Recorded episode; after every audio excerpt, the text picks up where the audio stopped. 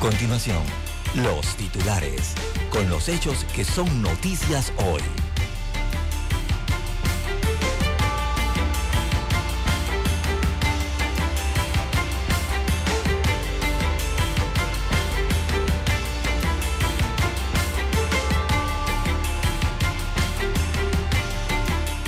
Se podría esperar una acusación contra Varela ante la justicia de Estados Unidos, dice Francisco Carreira. Partidos políticos con baja credibilidad pero alta convocatoria.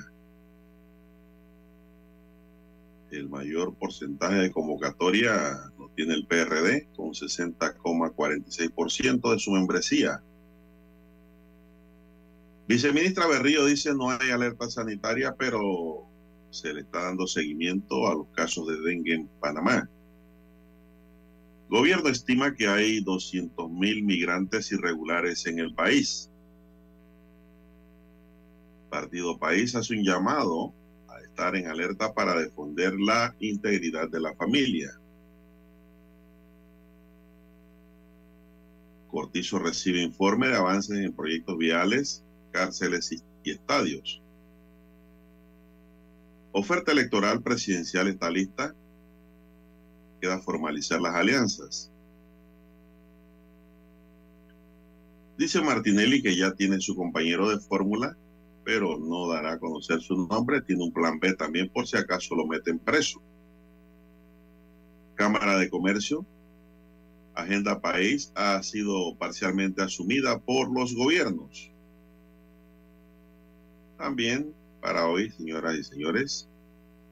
Matan a otro panameño en Costa Rica. Un niño muere al caer en una letrina. También para hoy tenemos un hombre fue atropellado debajo del puente de San Miguelito. Trifulca en el mercado de marisco tras el partido de Panamá con México dejó como saldo siete presos siete arrestados. Bien, amigos y amigas, estos son solamente titulares. En breve regresaremos con los detalles de estas y otras noticias.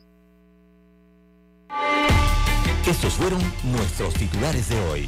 En breve regresamos.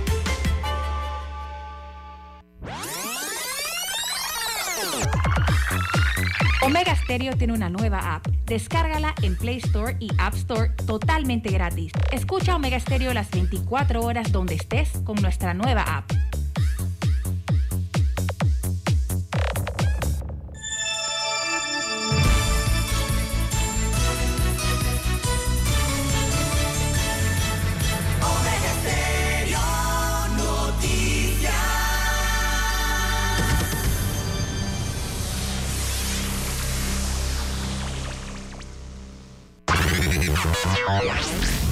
Dominante Cerro Azul, Omega Estéreo cubre las provincias de Panamá, Colón, Darién, Panamá Oeste y las playas en los 107.3.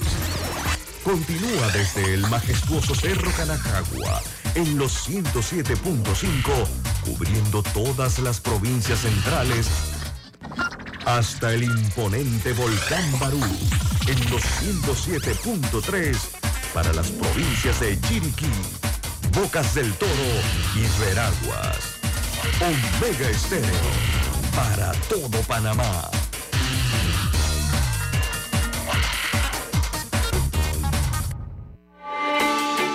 Noticiero Omega Estéreo.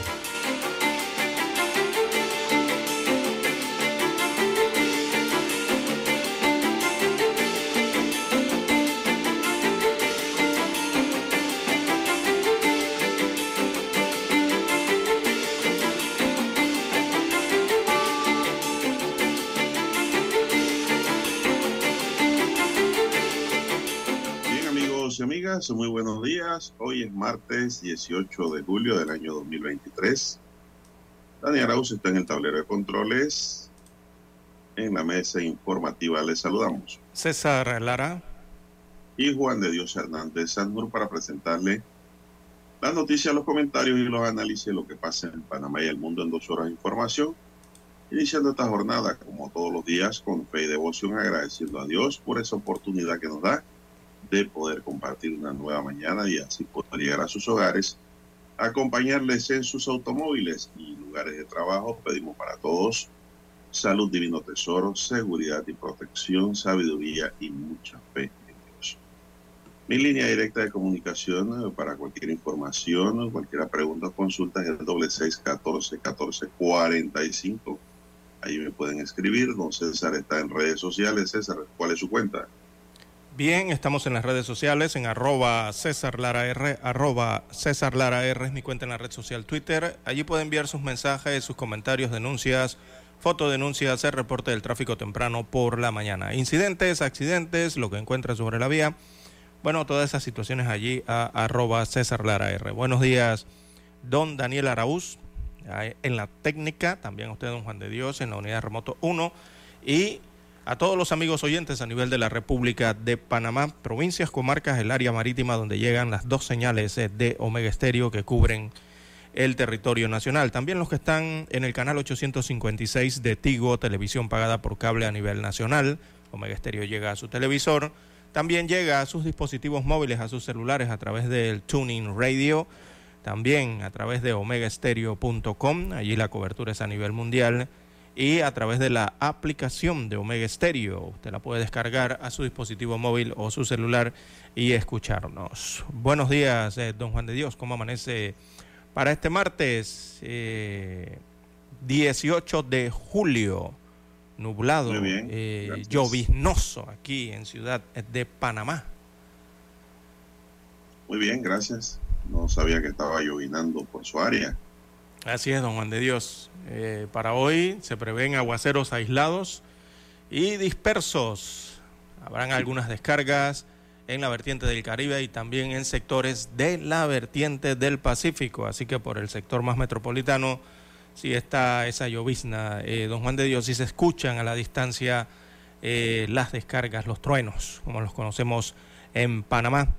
Así que para hoy, don Juan de Dios, en horas de la mañana se esperan aguaceros dispersos con descargas eléctricas en sectores eh, de la provincia de Colón, también el norte de Veraguas, la comarca Nave Buglé, Bocas del Toro y el Golfo de Panamá.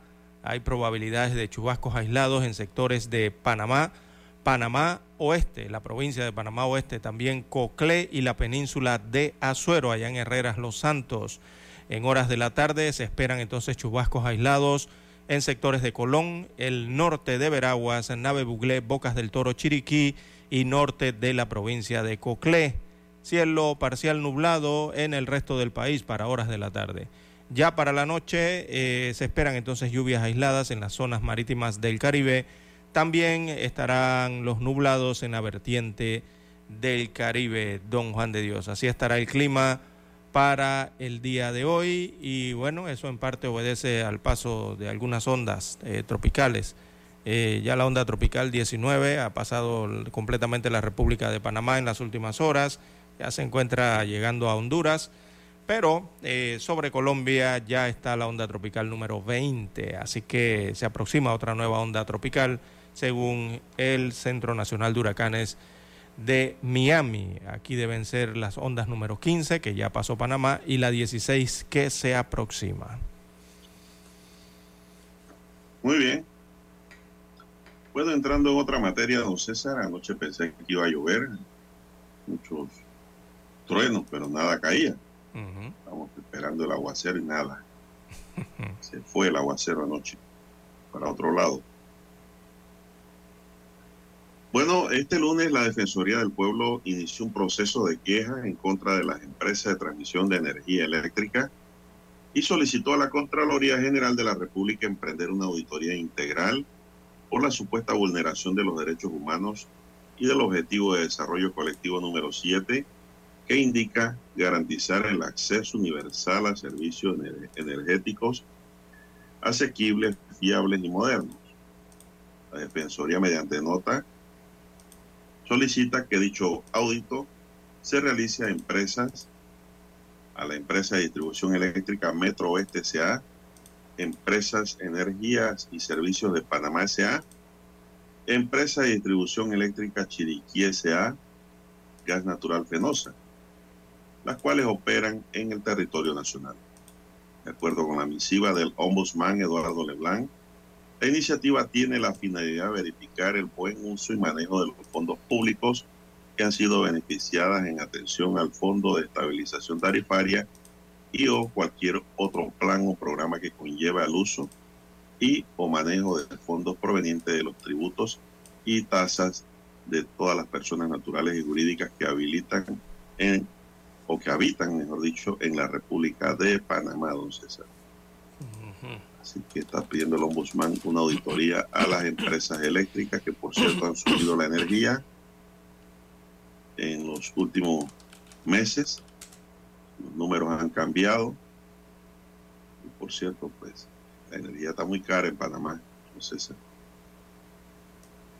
Y el que no paga, van y se la cortan. No hay ningún tipo de consideración. Bien, son las 5.45 minutos, Dani. Vamos a hacer la primera pausa y regresamos.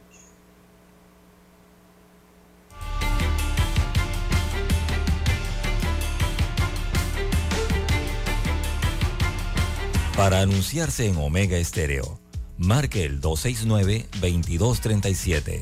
Con mucho gusto le brindaremos una atención profesional y personalizada. Su publicidad en Omega Estéreo. La escucharán de costa a costa y frontera a frontera. Contáctenos 269-2237. Gracias.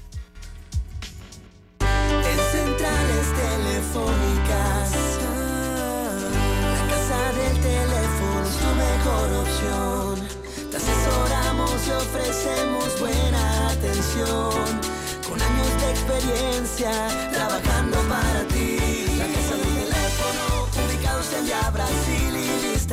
La casa del teléfono, líder de telecomunicaciones. La casa del teléfono, distribuidores de Panasonic. Ven a visitarnos. La casa del teléfono. 229-0465 lsdtcorp.com Distribuidor autorizado Panasonic La información y el análisis en perspectiva. De lunes a viernes, de 7.30 a 8.30 de la mañana. Con Guillermo Antonio Adames, Rubén Darío Murgas y Camila Adames Arias. En perspectiva. Por los 107.3 de Omega Estéreo.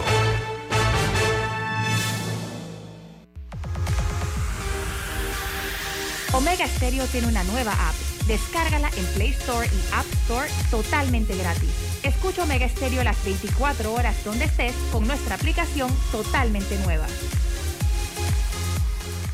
Noticiero Omega Estéreo.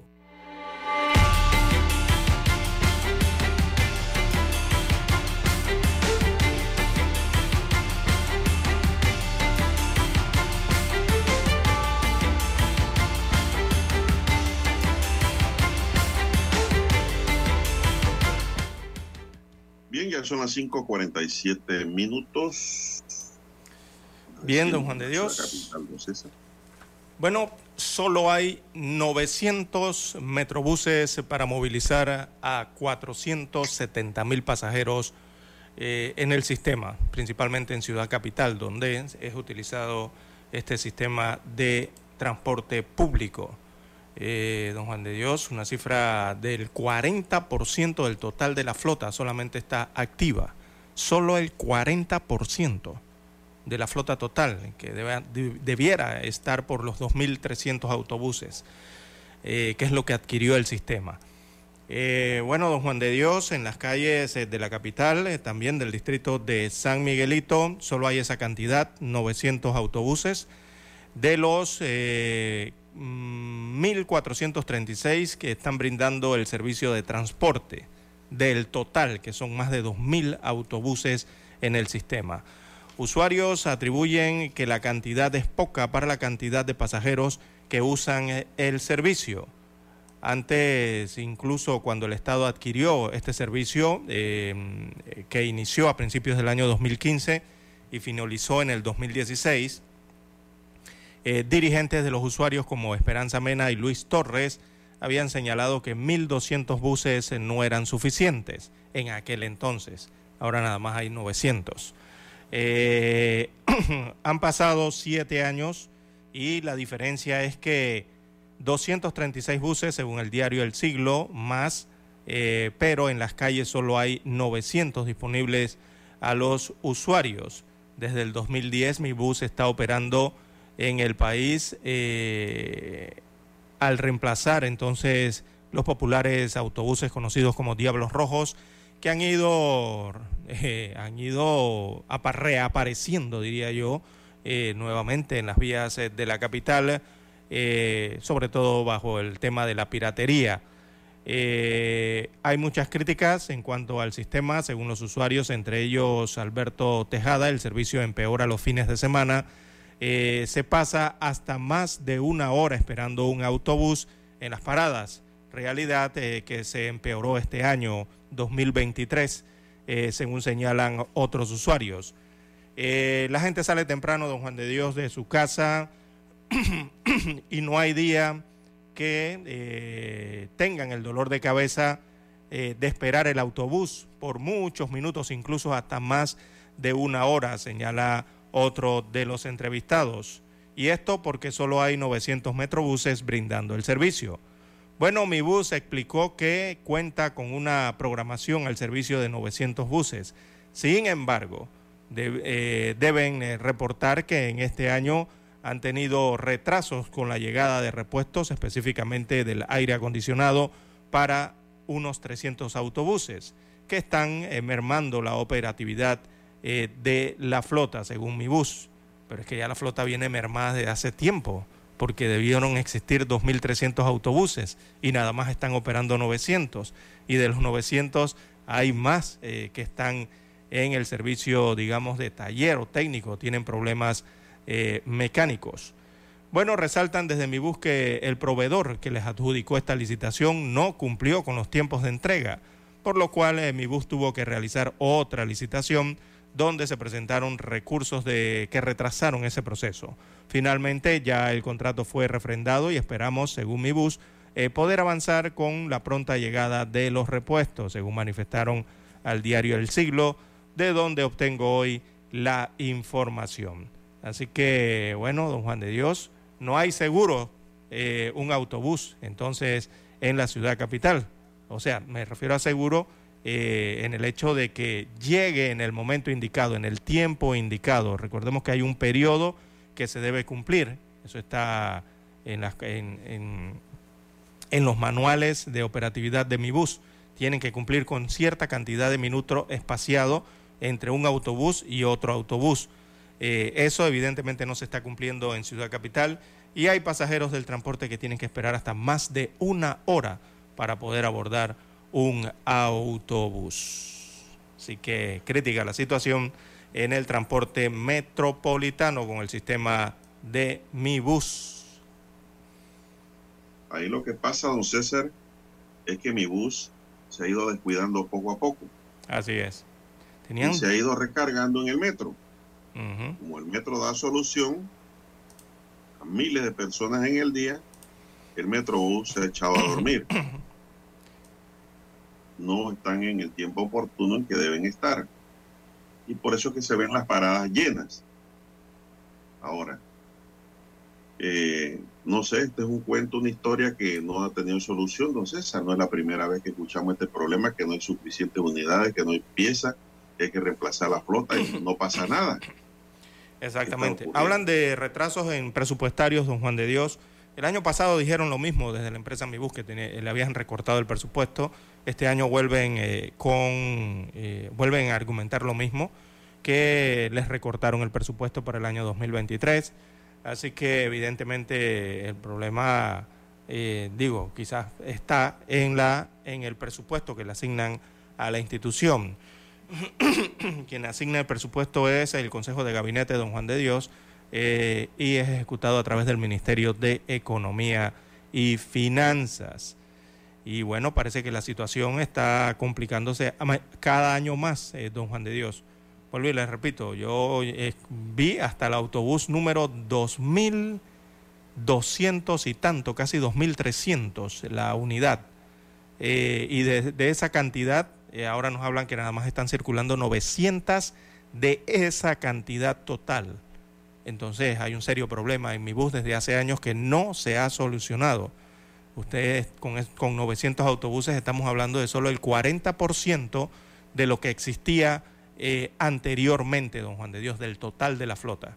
Y toda se ha ido eh, por problemas mecánicos, daños, evidentemente la entrada del metro, que eso también hay que ver eh, cómo se suple la demanda, o sea, eh, analizar las rutas y los servicios eh, nuevos o actuales, ver cómo es el comportamiento de la demanda, evidentemente, pero don Juan de Dios no es que le van a dejar todo al metro, porque se requieren los autobuses en las paradas. El metro es la columna vertebral eh, que llega a ciertos puntos y en esos puntos tienen que haber paradas de transporte público de autobuses para las troncales, no retroalimentar todo el servicio dentro de la ciudad hacia las barriadas y hacia otros sectores, eh, don Juan de Dios. Esto es crisis en Metrobús, evidentemente.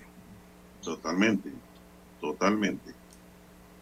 Eh, aprovecho la coyuntura, don César, para indicar que mi bus, don César, desde que empezaron a circular por toda Rufino Alfaro y sus calles principales. Han quebrado todas las calles, don César. El peso del autobús. Esas calles no fueron diseñadas para equipos pesados. Todas esas calles, todas las barriadas por donde pasa el metro, el metro, perdón, el mi bus, autobús, el autobús. Mi bus, don César, fueron diseñadas para carros livianos de la barriada, pero como han metido ahora rutas interna por donde pasa ahora eh, mi bus, todas están quebradas, están dañadas, don César, y yo no sé quién va a reparar eso. Si usted le pregunta al MOP, no le va a contestar. Le pregunta a mi bus, tampoco le va a contestar. En este país se hacen las cosas como sea. Pienso que ellos debieron prever meter buses pequeños y no es un buses pesados por todas las calles de la barriada San Antonio. Eh, eso ni se diga para allá abajo, César, la vía principal de Brisas del Golfo. Pero es que el plan era ese. Don Juan de Dios, el plan original era ese, que los autobuses más grandes iban a, circular sobre las rutas principales, las troncales. Eh, y ¿No se cumplió? Exacto. Y después vendrían buses de tamaño más pequeños o medianos de tamaño, para servir entonces a las barriadas, don Juan de Dios, y a esas vías en donde los, los, quiebres de calle, o sea, las curvas, las esquinas no permitían que esos grandes autobuses pudieran girar. Esas áreas iban a ser servidas entonces por pequeños microbuses o buses de tamaño mediano. Eso jamás ocurrió, don Juan de Dios. Han pasado más de 13, yo creo que ya van 14, 15 años desde que el Metrobús se, se implementó y nunca eh, llevaron a cabo ese, ese, esa parte del plan, don Juan de Dios, o la parte eh, que correspondía a esto. Lo que hemos visto es que los autobuses se han ido deteriorando, claro, evidentemente no van a ser eternos, ¿no? Eh, pero ahí es donde debe estar el mantenimiento y si ya el autobús mm, con más mantenimiento que se le dé no, no da para más, don Juan de Dios, tiene que ser reemplazado. La pregunta es, ¿por qué no han sido reemplazados? Eh, los buses que ya no, eh, por más que usted le invierta, serían pérdida. O sea, usted tiene que reemplazarlos. Aquí se habló también del reemplazo de autobuses eh, de carácter eléctrico, don Juan de Dios, para cumplir con un plan de, que tiene que ver con el sostenimiento ambiental en el país, acuerdos y programas y leyes aprobadas en Panamá, en el que debían adquirirse, creo que el 5%, si mal no recuerdo, o el 8%, por ahí andaba la cifra, de autobuses eh, eh, o híbridos o eléctricos, don Juan de Dios. Eh, no los hemos visto, no han adquirido esos autobuses todavía. No sé por qué no los adquieren, las licitaciones, no habrá dinero, no habrá presupuesto. No, porque el dinero lo cogen para otra cosa. porque que yo sepa. Exactamente, porque que yo sepa, don Juan de Dios, don las fábricas o los países que fabrican autobuses tienen autobuses eléctricos en cantidad, don Juan de Dios, para vender. Eh, pero bueno, aquí a Panamá no llegan, no sé qué habrá eh, ocurrido. Así que el Metrobús eh, es en crisis, don Juan de Dios. Cuando usted habla del 40% de un total, que solamente el 40% funciona, del 100%, eh, tiene que haber una crisis allí interna muy fuerte, don Juan de Dios. Bien, las seis en punto de la mañana en todo el territorio nacional. Hacemos la pausa, escuchemos el himno nacional.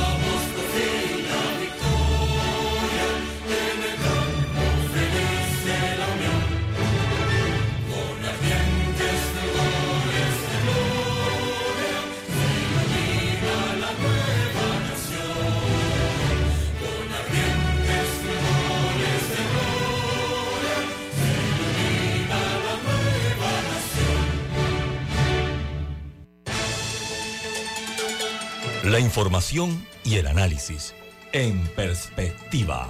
De lunes a viernes, de 7.30 a 8.30 de la mañana. Con Guillermo Antonio Adames, Rubén Darío Murgas y Camila Adames Arias. En perspectiva. Por los 107.3 de Omega Estéreo.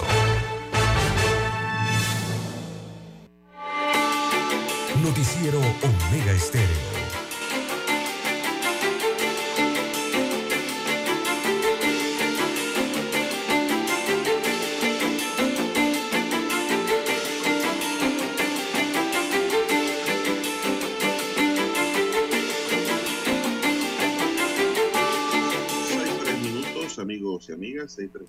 Don César, tiene la amenaza de lluvia. Ciudad capital. Así que usted, si sale, salga con su paraguas. Ya muy poco se usa el capote, don César. Se usa más el paraguas. Bueno, don César, son las seis, nueve, seis, tres minutos. El juez Xavier Flores decretó la detención provisional para Marquelda Rodríguez, ex representante de la Junta Comunal del Nuevo Emperador en Arreján, por el delito de peculado agravado en calidad de autora. Lo anterior por investigación realizada por la Procuraduría General de la Nación, lo hizo de oficio en base a los hallazgos de un informe de auditoría de la Contraloría General de la República atribuibles a la funcionaria. Esto no es de oficio realmente. Si Contraloría encuentra, don César, hallazgo, ellos lo que hacen inmediatamente es remitir eso a la Procuraduría General de la Nación que le da seguimiento a la investigación. Ministerio Público, sí. Ya hay un inicio, ¿no? Se señala que para el periodo 2009-2014 la representante del partido panameñista pues ocupó el cargo, la Junta Comunal, como representante de corregimiento y Contraloría determinó que se celebraron contratos por servicios profesionales sin tener una gestión de labor realizada y gastos sin sustento que indiquen en qué se gastaron y pérdidas de equipo, causando un perjuicio al Estado de 3.187.856 dólares con 83 centavos. La defensa de Rodríguez apeló y la audiencia quedó fijada para Pero ella... el, miércoles, el miércoles 19, para mañana. mm, Bueno, Marquerda Bueno. Rodríguez fue representante eh, dos veces, don Juan de Dios, o sea, ella fue representante en dos periodos. Uno fue representante como miembro del partido Cambio Democrático, ganó como representante de corregimiento y posteriormente el siguiente periodo lo ganó como representante del partido panameñista. Eh, también eh, se le, se le ha visto vinculada o haciendo campaña al partido realizando metas actualmente. Así que por allí está eh, esta política de, no- de apellido Rodríguez. Eh, también enfrenta eh, un proceso en el Tribunal de Cuentas por posible lesión patrimonial, el que usted bien señala, eh, con bienes cautelados por 4.1 millones de dólares. 4.1 millones de dólares. Oh, eso es bastante, don Juan de Dios, ¿ah? ¿cómo no? Representante Tantísimo. de corregimiento. Ah. Eh, no hay una diputada apellido Rodríguez en esa área también que dirigió el Faro, Eh, en Panamá Oeste, en Arraiján, sí hay un apellido eh. Rodríguez, sí, pero no es esta. No, no es ella, no es ella. No, no. Debe ser familiar. Mm, bueno, Rodríguez es tan común, don Juan de Dios, como decir Gutiérrez, Sánchez. No, no, no, ella no. eh, Estamos hablando de. Me parece que son como primas, entonces. Sí, habría que investigar allí, ¿no? La- las me descendencias. parece, me parece. Pero, eh, don César, eh, la investigación se hizo a fondo y dice la nota que se celebraron contratos por servicios profesionales sin tener una gestión de labor realizada. Es decir, yo te hago un contrato de servicios profesionales, pero no te defino qué vas a hacer ni qué vas a entregar. Y no presentas tu informe final de trabajo trimestral, mensual, eh, o no hay no hay detector biométrico de que fuiste a trabajar o, o tarjeta ponchada o firmado algo, algún documento, ¿no? En donde señalan que fuiste a trabajar, que te están viendo hacer el, el trabajo por el cual fuiste eh, contratado, ¿no? En este caso, en algunos casos. Bueno, así es. Un, un contrato de servicio profesional tiene que ser bien confeccionado, don César. Eso no es para hacer planillas y crear botellas. Usted me va a trabajar aquí en la Junta, usted me va a pintar toda la Junta. Al final de la historia, cuando usted cumple, yo le pago y usted hace el informe final, ¿no? De que se trabajó. Usted lo que no puede crear es planillas paralelas sin la debida justificación. Por allí es que han investigado a muchos representantes, don César. No, esta no es la primera. Con el tema de las planillas de servicios profesionales, recordemos que el alcalde de también fue condenado por planillas de servicios profesionales de jóvenes que jugaban para el equipo de fútbol que él tenía. Pero ese aquí, ya ese equipo no existe, don Dani. O lo vendieron, no sé qué pasó allí. Pero también fue condenado allá en Arreján. Por cierto que no ha sido detenido don César, ¿eh? ya tiene condena. Son las seis, nueve minutos en su noticiero Omega Estéreo, el primero con las últimas. ¿Qué más tenemos, don César, para hoy? Bien, eh, don Juan de Dios, en más informaciones eh, para la mañana de hoy. Bueno, también tenemos que... Oiga, después del juego hubo una pelea muy grande.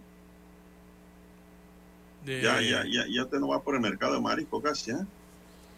eh, sí, me, me vi unos videos de una pelea en el Chorrillo, ¿no fue? ¿En Barraza o en, o en el Mercado del En Marisco? el mercado de marisco. Ah, fue acá arriba, en el Mercado del Marisco. Bueno, una Oye, balacera Chorrillo, realmente lo que hubo allí. Eso está cerrado. Eso fue una balacera, ¿no? Lo que hubo allí. personas fueron arrestadas luego de un tiroteo. Los videos se oyen los tiros. Rilla y estampida en la zona de restaurantes del mercado de marisco. Mientras cientos de aficionados veían la final de la Copa Oro entre Panamá y México. Bueno, no hubo muertos ni heridos, dice la nota. Los aprendidos que estaban bajo los efectos del licor provocaron una riña que causó el susto y la zozobra en el mercado de marisco de mucha gente que estaba viendo juego allí, explicó el jefe de la zona policial Metro Oeste de la Policía Nacional, el subcomisionado Jorge Bryan. Según el subcomisionado, en medio del desorden, personas ajenas al evento realizaron detonaciones con armas de fuego para provocar la zozobra. Un reportero de la agencia F constató el pánico en el mercado del marisco Primero se produjo en un extremo del recinto la riña y en cuestión de segundos comenzaron los disparos desencadenados, lo que provocaron la estampida de la gente. Con niños en brazos y gritando, los aficionados huían llevándose por delante mesas y sillas mientras los locales eh, bajaban las persianas, don César.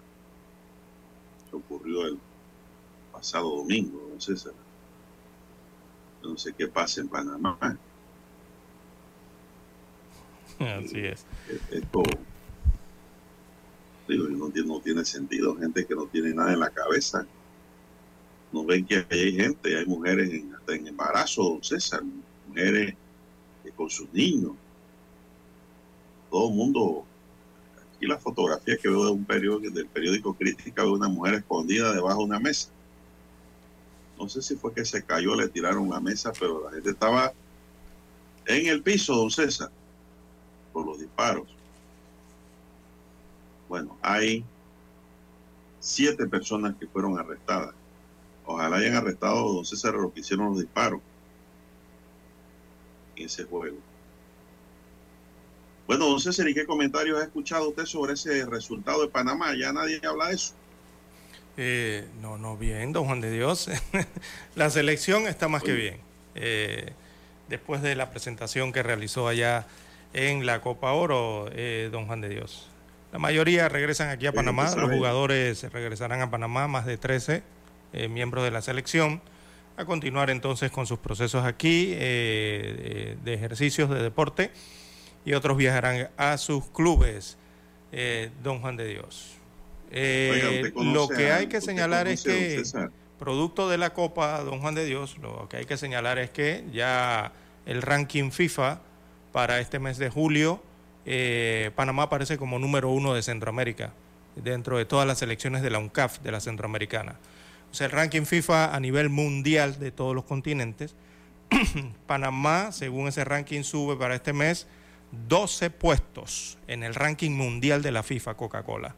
Sube del lugar, eh, sube hasta el lugar 45 de 211 países que hay en el ranking. Mire usted, 45, don Juan de Dios. Estamos entre los 50 mejores, entre el mejor cuarto, como se dice, ¿no? Está lejos del primero. Sí, pues, está muy bien posicionado. Así que eh, en la región de la CONCACAF, específicamente, Panamá ocupa el cuarto puesto. Estados Unidos está en la posición 11, México está en la posición eh, 12, Canadá está en la posición 43 y eh, Panamá en la posición eh, número 45. O sea que eso lo convierte en la cuarta mejor selección de toda la CONCACAF.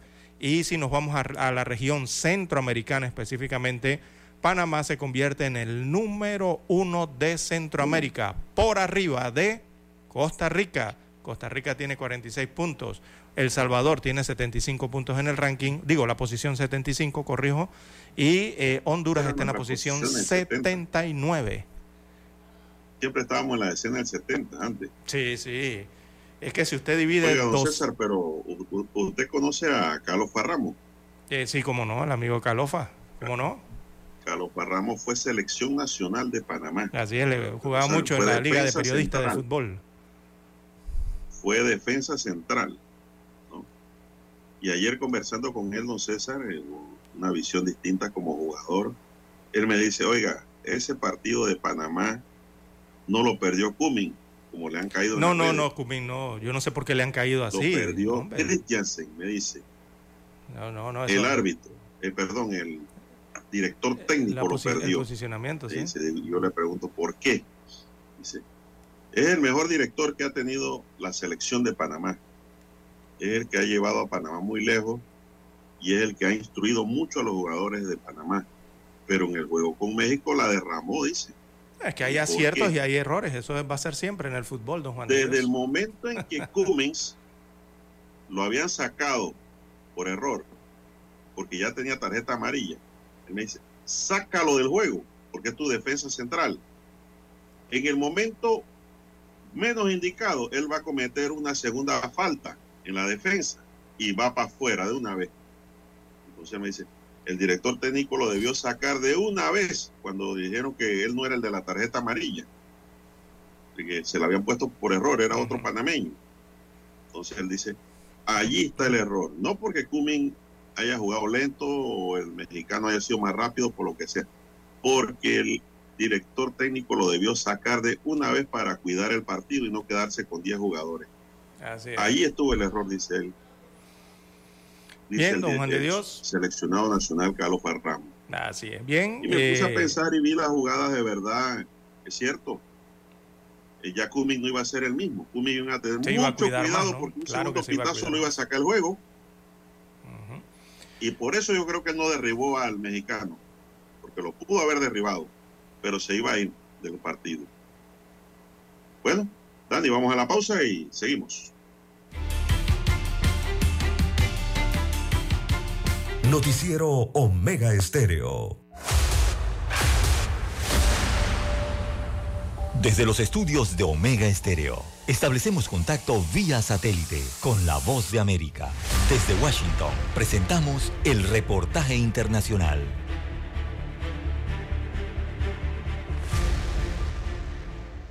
El clima extremo sigue azotando buena parte de Estados Unidos, mientras en el noreste las intensas lluvias de los últimos días han dejado varios muertos y millones de hogares afectados. En estados del oeste del país los termómetros registran temperaturas récord, una situación que ha hecho que las autoridades decretaran el estado de emergencia en buena parte del territorio nacional.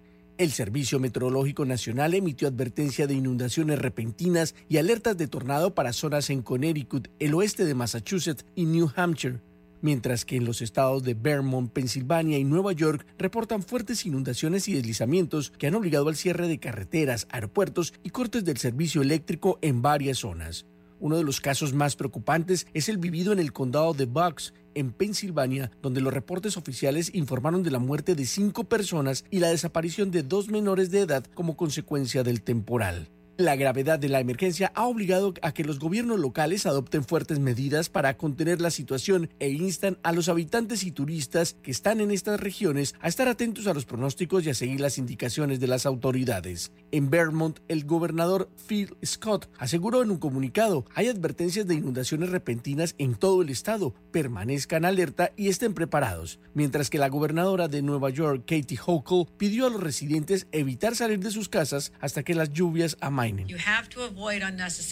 Hay que evitar viajes innecesarios. Una inundación repentina no te avisa y en esos momentos tu auto puede pasar de un lugar seguro a un lugar de muerte. Pero Estados Unidos no solo está siendo azotado por lluvias e inundaciones. Varios estados reportaron durante el fin de semana temperaturas récord cercanas a los 50 grados centígrados. Las advertencias por calor extremo afectan desde el norte del Pacífico, California, a los estados del sur hasta la Florida, donde más de 80 millones de personas se mantienen en alerta. Los científicos alertan que el cambio climático, impulsado por la quema de combustibles fósiles y la huella humana, está desembocando en un clima más extremo, como el vivido en Estados Unidos en los últimos días, advirtiendo que el mundo necesita reducir drásticamente las emisiones de carbono para evitar el calentamiento global y sus catastróficos efectos. Héctor Contreras, Voz de América, Washington. Escucharon vía satélite desde Washington el reportaje internacional. Desde el dominante Cerro Azul en los 107.3. 107.3. Continúa por el majestuoso Cerro Canajagua en los 107.5 para provincias centrales. Hasta el imponente Volcán Barú. Volcán Barú. En los 107.3. Transmite Omega Estéreo, cadena nacional simultánea. Omega Estéreo, cadena nacional. Noticiero Omega Estéreo.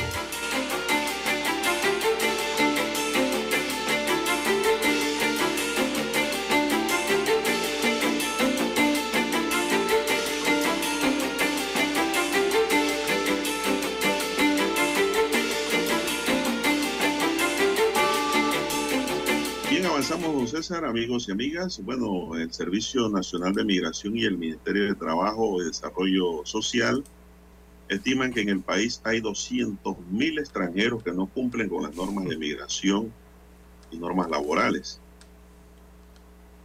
Debido a esta situación, las autoridades empezaron la tramitación de un permiso temporal de protección a los migrantes irregulares que tengan más de un año de estar en suelo panameño. El permiso que otorgará migración es la llave para optar por un permiso de trabajo, pero de manera temporal también. Los trámites de inmigración tendrán un costo de 950 dólares por persona, pero las personas extranjeras interesadas en optar por el permiso temporal de protección deberán utilizar los servicios de un abogado, como ayer lo dijimos aquí, la información la tiene la estrella hoy, para la tramitación del costo que no está incluido. Los montos recaudados en concepto de servicios migratorios serán destinados para ayuda social y seguridad, don César. Se asigna el 70% al Ministerio de la Presidencia, como usted bien dijo ayer, y el 30% restante será destinado al Fondo Especial para el Desarrollo de los Recursos Humanos del Servicio Nacional de Migración. La subdirectora de Migración, María Isabel Sarabia, explicó que los migrantes irregulares que están en suelo patrio y hayan permanecido en el país por un periodo no menor de un año sin que se mantengan procesos migratorios vigentes pueden optar desde el lunes 17 de julio de 2023 hasta el 19 de julio de 2024. Migración explicó que este permiso temporal tiene el propósito de brindar protección a la población migrante irregular que se encuentra en condiciones de vulnerabilidad, sujeta a riesgos y peligros ante el tráfico ilícito de migrantes y las distintas modalidades de trata de personas. Sarabia reiteró a los ciudadanos extranjeros que deben tener presente que este permiso no es una invitación para que se intente ingresar al país de forma irregular, ya que solo aplicará para aquellos que estaban en el territorio nacional al momento de la promulgación de este decreto 112 de 2023. Por su parte, el permiso de trabajo tendrá una duración de dos años y no estará sujeto a prórroga. Este permiso de trabajo será concedido a los trabajadores migrantes que se eh, registren en el Servicio Nacional de Migración y posean una cita que lo habilite para poseer el estatuto de permiso temporal de protección. Al término de los dos años, las personas migrantes tendrán que cambiar su estatus migratorio y aplicar para un permiso de trabajo conforme al decreto ejecutivo 6. Alfredo Mitre, director de empleo del Mitradel, explicó que el trámite de estos permisos se hará en forma virtual mediante la plataforma Panamá Digital, donde el migrante tendrá que crear su perfil de usuario y buscar el trámite mencionado. Para que se genere el carnet de permiso de trabajo de manera digital, los migrantes no deben tener casos pendientes con la justicia en su país, porque será verificado si existe una alerta de detención.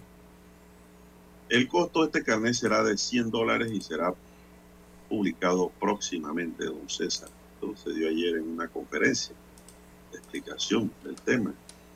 Sí, lo que explicábamos ayer aquí, don Juan de Dios, ¿no? Básicamente explicaron el decreto ejecutivo que aparece desde el fin de semana en Gaceta Oficial, digo, oficializándolo, ¿no? Eh, en cuanto a los migrantes eh, que están ilegales en el país, eh, Así que algunos de ellos estarán laborando, otros no, tendrán el permiso de trabajo temporal. Eh, hablan de 200 mil, más de 200 mil, ¿no?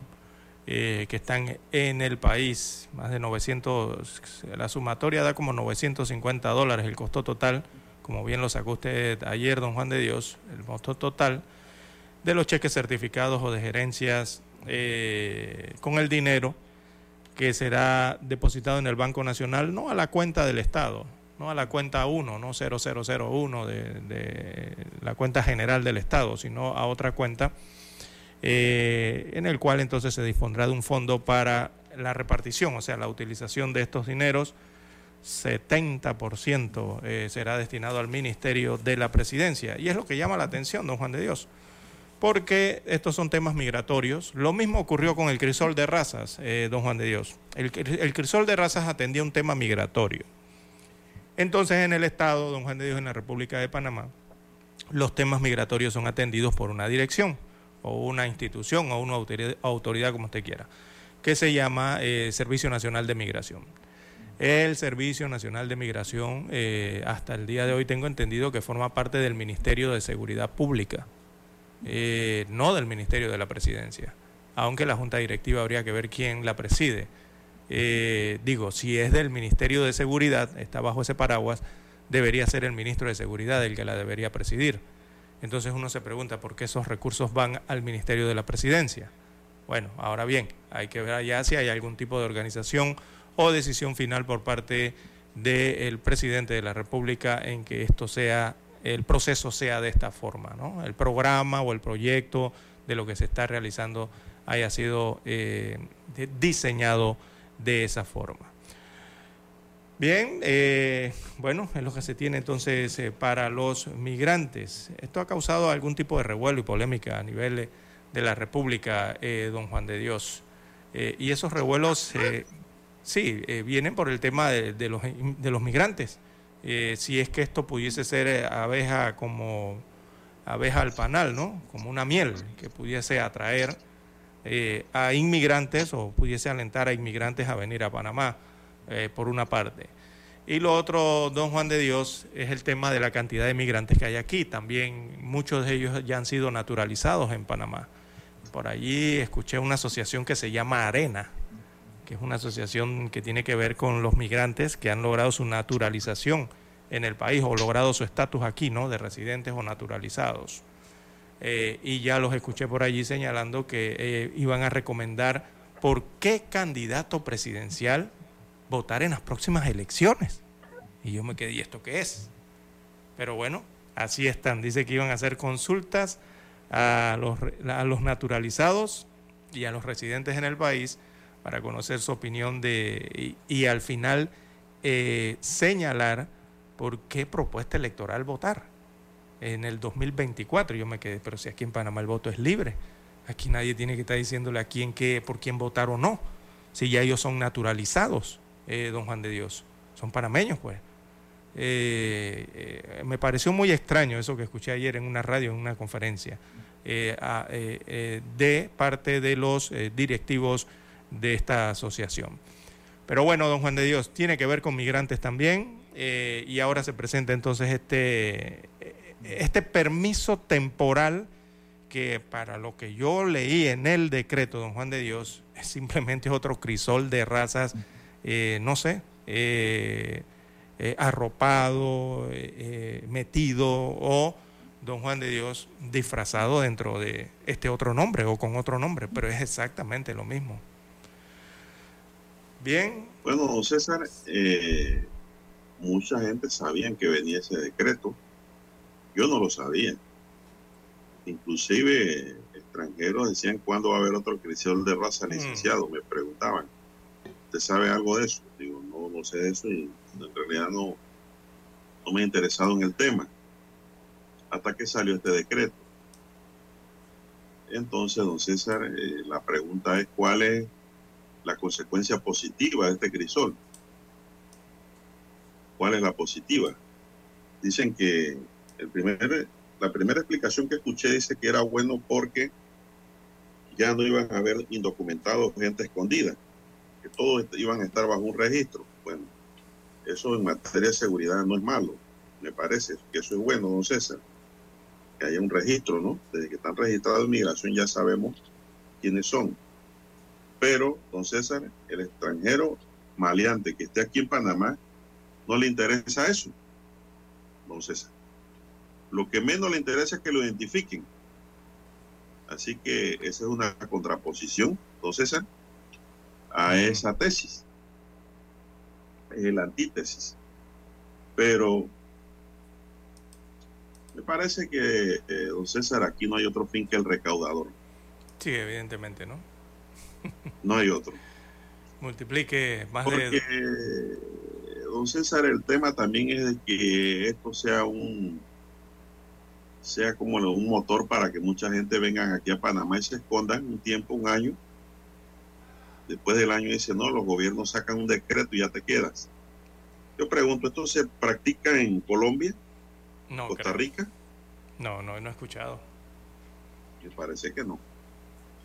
Y en Ecuador, que está lleno de venezolanos. Bueno, no sé de dónde saldrán estas ideas, pero para mí al fin es recaudador y si los dineros van a la presidencia es para que lo gaste la presidencia, don César.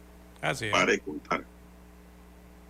Y más ahora que vienen momentos políticos que requieren capital, dinero. Bueno, ustedes saben cómo es la cosa, ¿no? Bien, amigos y amigas, vamos a hacer una pequeña pausa aquí porque hay que escuchar el periódico.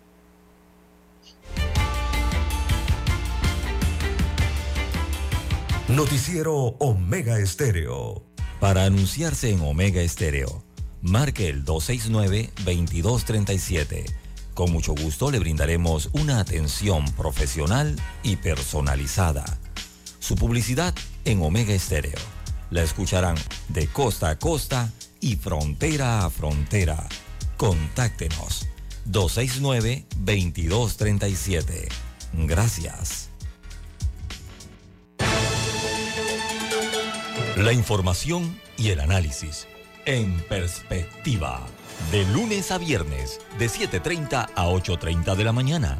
Con Guillermo Antonio Adames, Rubén Darío Murgas y Camila Adames Arias. En perspectiva. Por los 107.3 de Omega Estéreo.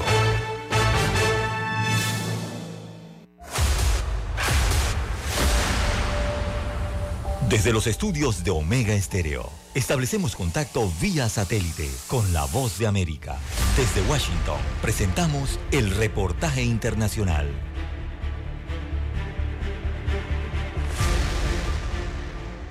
Las actividades de calle de la candidata a la elección primaria de la oposición venezolana, María Corina Machado, se han visto afectadas en las últimas horas por grupos violentos que han amedrentado a los ciudadanos que han acudido a escuchar sus discursos.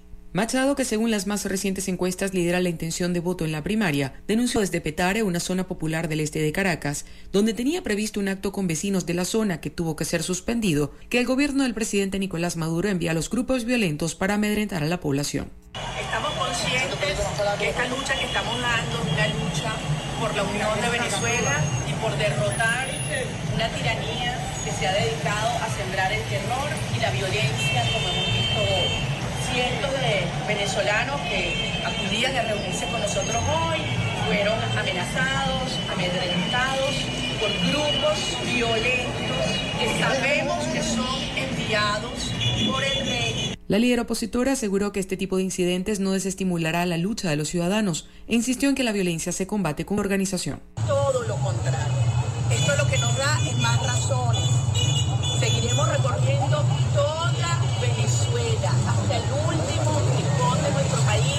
El parlamentario chavista Diosdado Cabello reaccionó asegurando que quienes pidieron sanciones contra Venezuela ahora llaman violentos a quienes reclaman esas acciones. Varios candidatos de la oposición han denunciado que en días recientes el gobierno ha amenazado a personas involucradas en la logística de sus eventos en distintas ciudades en el país. En junio, el candidato Enrique Capriles fue golpeado por seguidores del mandatario venezolano durante un recorrido en el estado Carabobo. Carolina Alcalde, Voz de América, Caracas. Escucharon vía satélite desde Washington el reportaje internacional.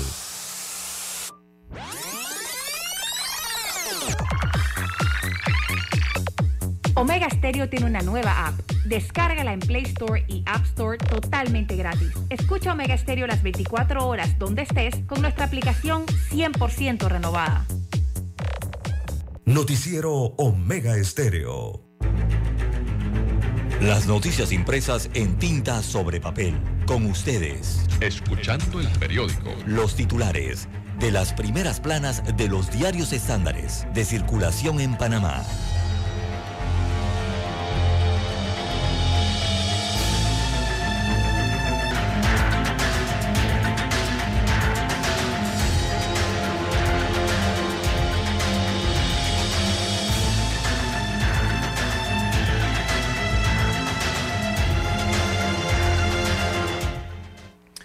Bien, amigos oyentes, las 6:36 minutos de la mañana en todo el territorio nacional. A nivel internacional de relieve, bueno, eh, están las elecciones en España, allá en Europa. Y es que estamos a cinco días de las cruciales elecciones en España y la pregunta eh, en la mente de los españoles eh, sigue siendo la misma, ¿no? ¿Quién tendrá la mayoría, sobre todo en el Congreso? No están mirando mucho los candidatos que aspiran.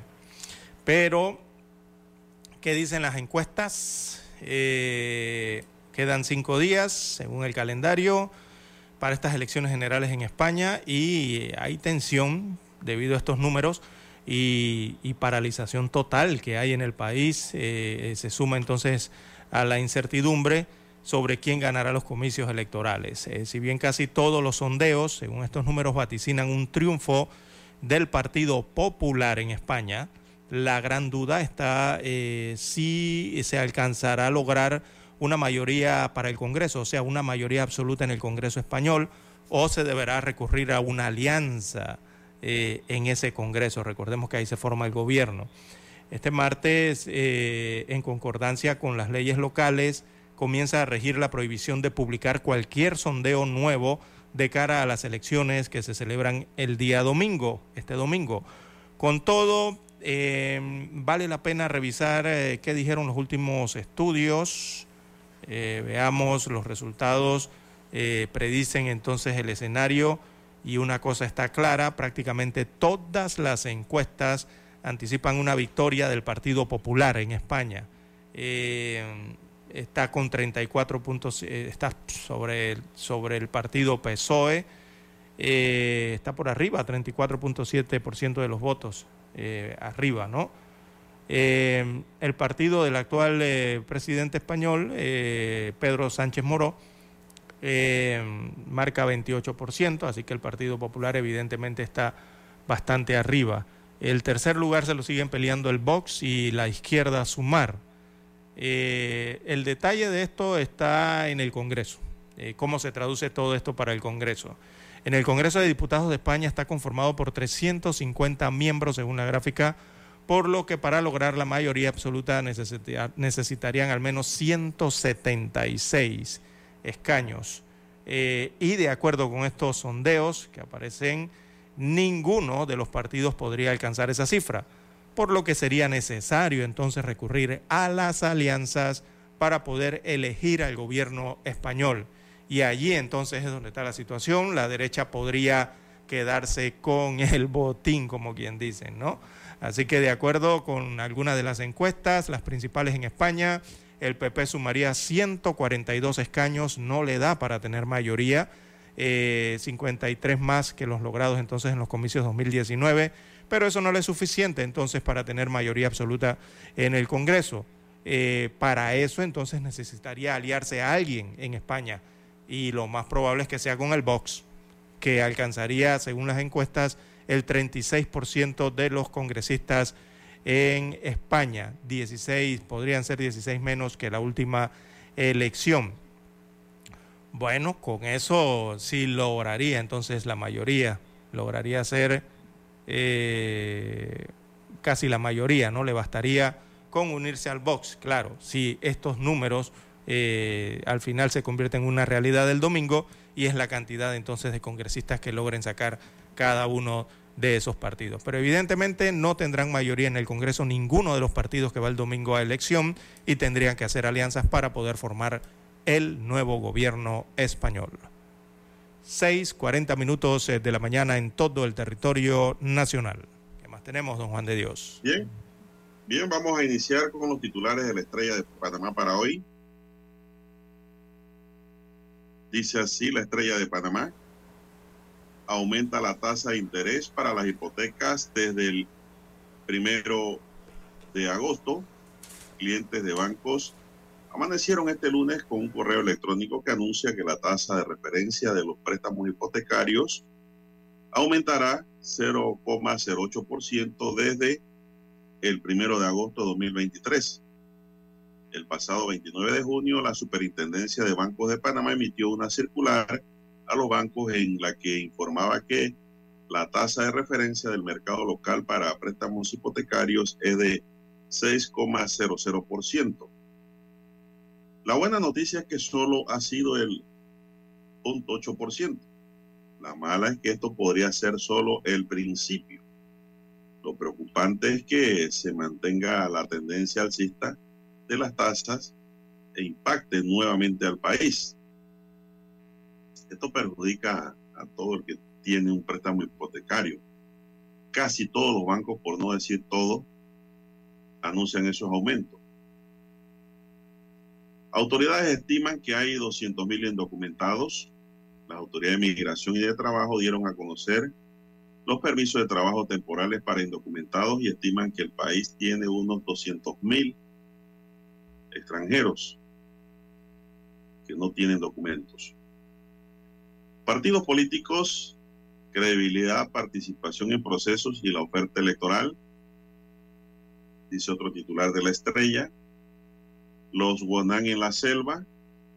El artista Abner Beltier presentó anoche su exposición fotográfica Los Wonan en la selva, que son fotos tomadas en la comunidad indígena de Nuevo Belén y forma parte de las actividades de artes visuales FES 2023 que realizará el Ministerio de Cultura y la Caja de Ahorros. En los deportes, Coco Garrasquilla y la era Christiansen Adalberto Carrasquilla se consolidó como el mejor jugador de la Copa Oro. Un repaso de lo que ha sido la selección desde la llegada de Tomás Christensen. En otros titulares, Linda Aswood dice los consejos de una abogada para comenzar el proceso de escribir. Los efectos de una designación de Estados Unidos, el abogado Francisco Carrera analiza la designación de Estados Unidos contra el expresidente Juan Carlos Varela de inelegible para ingresar al país norteño por corrupción significativa y considera que es probable que las autoridades estadounidenses le tengan un indictment al exmandatario. La designación tiene efectos políticos en Panamá. Y en titular de techo, la estrella de Panamá hoy nos dice, Rabanes, el musical, la historia de los músicos de la banda, la vida de los cuatro integrantes de los Rabanes, así como la historia de la banda, serán contadas en un musical que estrena el 27 de julio. Hablan los protagonistas. Amigos y amigas, estos son los titulares del diario La Estrella de Panamá. No sé si te llegó la prensa, don César, si no, hasta aquí. Sí, pues. aquí rápidamente la tenemos, don Juan de Dios, por lo menos los titulares. Vamos con esos titulares, don César. Bueno, titula hoy el diario La Prensa, el MINSA destaca que 3.464 recetas de fentanilo eh, registran anomalías, o sea, son recetas anómalas de este medicamento controlado. Los técnicos del MINSA verificaron 3.464 recetas de fentanilo de las 5.333 que fueron evaluadas en el complejo hospitalario Dr. Arnulfo Arias Madrid, que no cumplían con los requisitos generales establecidos. También para hoy 200.000 personas padecen hambre y 700.000 no pueden pagar una dieta. Esto según un informe eh, del estado de la seguridad alimentaria y la nutrición en el mundo. Ese es el informe SOFI de eh, la FAO. Eh, también revela que en Panamá cerca de 100.000 niños panameños menores de 5 años sufren de malnutrición. El defensor del pueblo pide auditar a las empresas eléctricas. Se trata de Eduardo Leblanc. Leblanc solicitó formalmente a la Contraloría General de la República una auditoría integral a las empresas eh, de transmisión de energía eléctrica en nuestro país. También la prensa titula para hoy la ruta para lograr la diversidad de género en la aviación. Solamente el 5% de los pilotos a nivel global son mujeres. Otro estudio de la consultora Corn Ferry indica que las mujeres representan a nivel global solo el 26% de los controladores de tráfico aéreo. También para hoy, historia de un fraude millonario y su conexión con Panamá entre el 2014 y 2016. Una búlgara autodenominada la reina de las criptomonedas hizo 4 mil millones de dólares eh, vendiendo una cripto falsa con la ayuda de accionistas eh, nominales panameños. La estafa pasó desapercibida para las autoridades locales. También para hoy la prensa titula Benicio Robinson, Raúl Pineda y Yanibel Ábrego repiten en la comisión de presupuesto. Esto es en la Asamblea Nacional.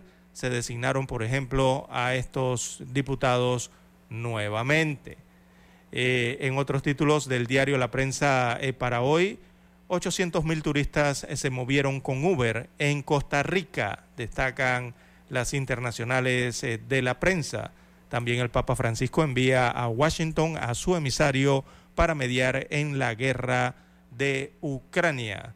a nivel local, en el aspecto judicial, bueno, Corte rechaza amparo que busca incluir prueba en el caso Blue Apple. Amigos oyentes, estos son los principales titulares de portada digital del diario La Prensa. Hasta aquí. Escuchando el periódico. Las noticias de primera plana, impresas en tinta sobre papel.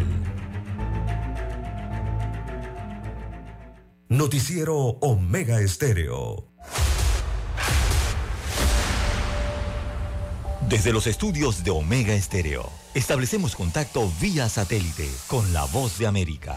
Desde Washington, presentamos el reportaje internacional.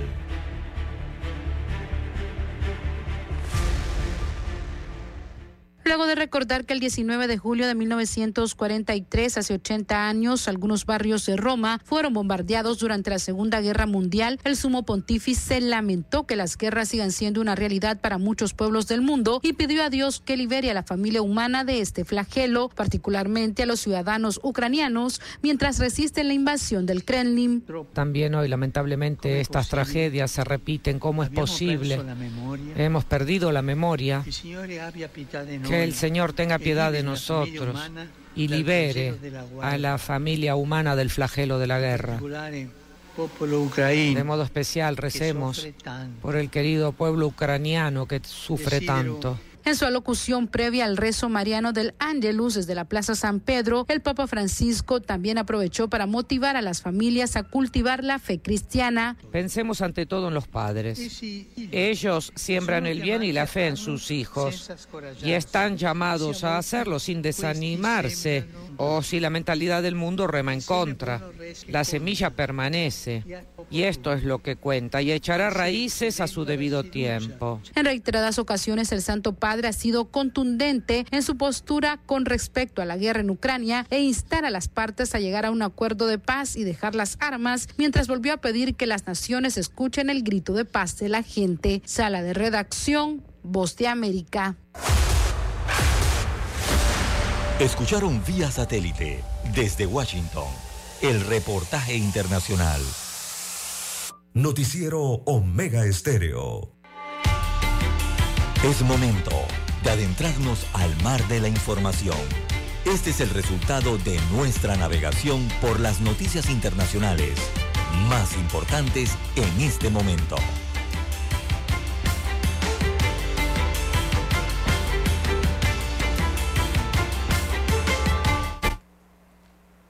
Bien, amigos siguientes, las 6.50 minutos eh, de la mañana en todo el territorio nacional.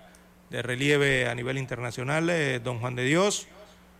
Eh, bueno, hay un, pareciera, un infierno en el mundo, don Juan de Dios, sobre todo en el continente, perdón, en, el, en la parte norte del mundo.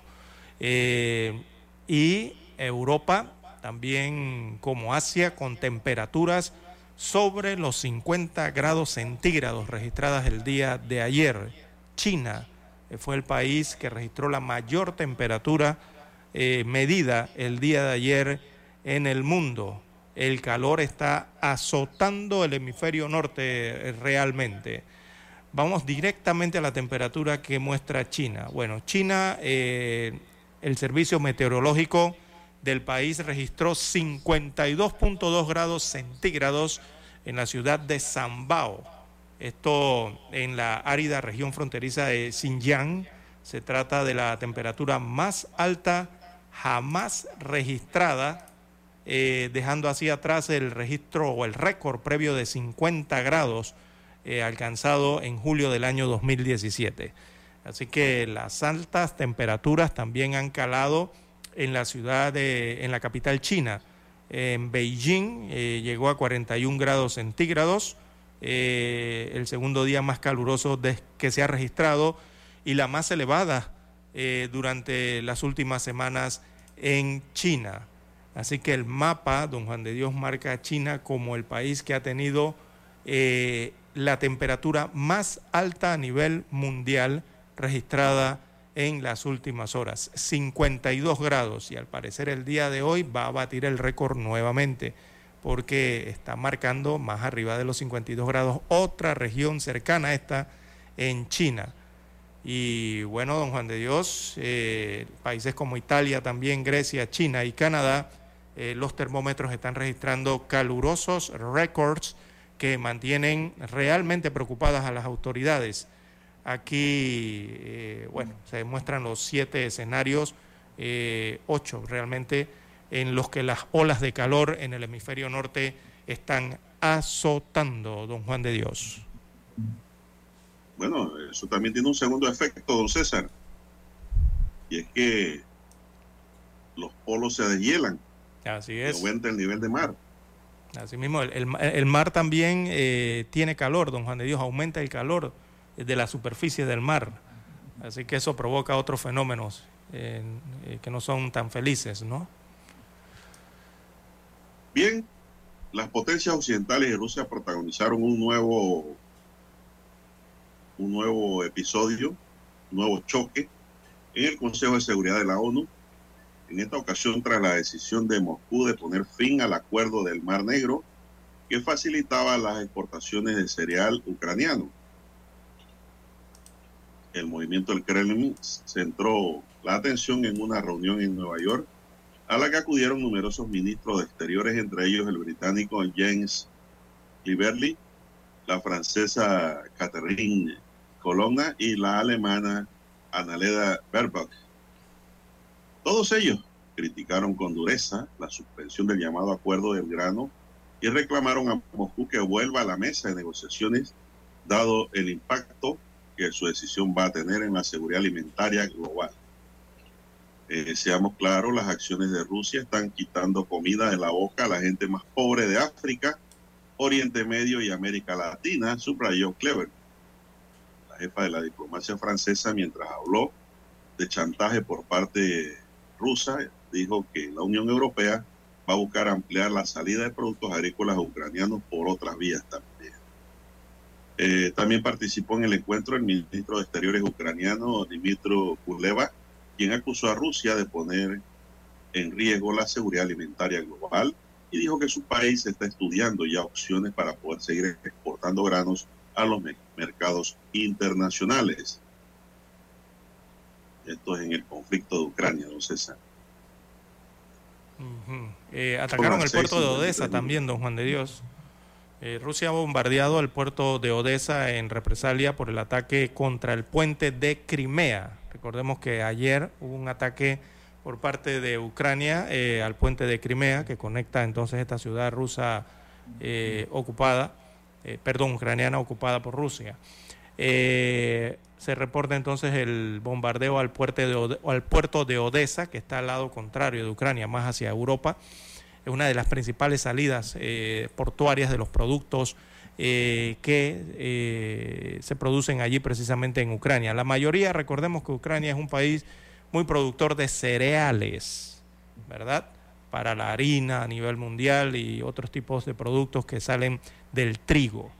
Eh, esa instalación portuaria es una de las principales, eh, don Juan de Dios, por donde se exportan eh, el trigo, los cereales ucranianos al resto del mundo, al resto de Europa, África y del mundo. Hubo un ataque el día de ayer, perdón, un ataque el día de hoy, bombardeando esas instalaciones del puerto de Odessa. y las Fuerzas Armadas entonces lanzaron, las rusas, este ataque grupal que fue repelido también por las eh, fuerzas del ejército ucranianos. Eh, la mayor, el ataque fue realizado con drones, eh, drones no tripulados. algunos de ellos fueron derribados con misiles ucranianos. otros sí lograron impactar parte de las instalaciones portuarias. Alrededor de este puerto hay muchos silos y muchas instalaciones de depósitos que posteriormente son llevados a los barcos. Así que algunas secciones de estas, de estas instalaciones fueron eh, dañadas, ¿no? Producto de este ataque eh, que se ha dado en el puerto de Odessa. Avanza la mañana, son las 6:55 minutos. Haitianos y africanos se unieron ayer a una caravana de migrantes venezolanos que parte de la frontera sur de México rumbo a Estados Unidos pese a las crecientes restricciones migratorias en los Estados Unidos. Los migrantes salieron ahora de campamentos del poblado Viva México, cerca del límite con Guatemala, tras rechazar los autobuses que prometió el Instituto Nacional de Migración para llevarlos a Tuxtla Gutiérrez, capital del estado de Chiapas. La primera caravana de venezolanos salió el sábado pasado de Ciudad Hidalgo tras la falta de respuesta de las autoridades, según denunciaron. A este grupo lo acompaña una unidad de la Guardia Nacional que ofrece asistencia y previene que los migrantes sufran algún accidente. Las autoridades mexicanas, que han desplegado más de 20.000 elementos de las Fuerzas Armadas en la frontera norte y sur, siguen realizando operativos y deportaciones de personas a Guatemala para evitar que avancen a la frontera norte con los Estados Unidos. El flujo de migrantes que atraviesa territorio mexicano hacia Estados Unidos va en aumento otra vez, pese a la caída inicial tras el fin del título 42, como señaló la Organización Internacional de Migraciones en México el mes pasado, César. Vuelven las caravanas hacia la frontera con los Estados Unidos, don César. Qué problema. Esto creo que lo va a convertir en no elegible, don César, para entrar, ¿verdad? Sí, claro que no. Es que ya las leyes eh, lo que ha emitido los Estados Unidos es, bueno, el que llegue de esa forma es ilegal y no va a rebotar inmediatamente apenas se enfrente a migración. Eh, qué problema, ¿no? Qué problemática a nivel mundial de las migraciones. Un, problema bien serio realmente, don Juan de Dios. Bien, en más títulos eh, para la mañana de hoy. Mm, bueno, recordar, eh, esta nota viene desde Asia también. Las lluvias causaron estragos en Corea del Sur y dejan al menos 40 fallecidos estos torrenciales aguaceros en eh, este país asiático. Uno de los hechos que más preocupa de esto allá en Corea del Sur es la inundación del eh, Cheongju, eh, de un túnel subterráneo por el desbordamiento de un río aledaño que dejó 16 vehículos atrapados en ese túnel subterráneo donde se han encontrado hasta el momento 13 cuerpos sin vida, producto de la situación que se presentó en esa vía terrestre en Corea del Sur. Eh, recordemos que hay un frente monzónico eh, que afecta a este país asiático con mucha intensidad desde la semana pasada y continúa golpeando el día de hoy el centro y el sur de Corea del Sur y deja ya un balance de al menos 40 fallecidos en torno a una decena de desaparecidos y más de cuatro mil personas que aún no pueden retornar a sus viviendas, según informaron hoy las autoridades del país asiático. Bien, ya son las 6:59 minutos 55 segundos. Vamos a Washington, Dan, y regresamos con más noticias. Noticiero Omega Estéreo. El satélite indica que es momento de nuestra conexión. Desde Washington, vía satélite. Y para Omega Estéreo Panamá, buenos días, América. Buenos días, América. Vía satélite desde Washington.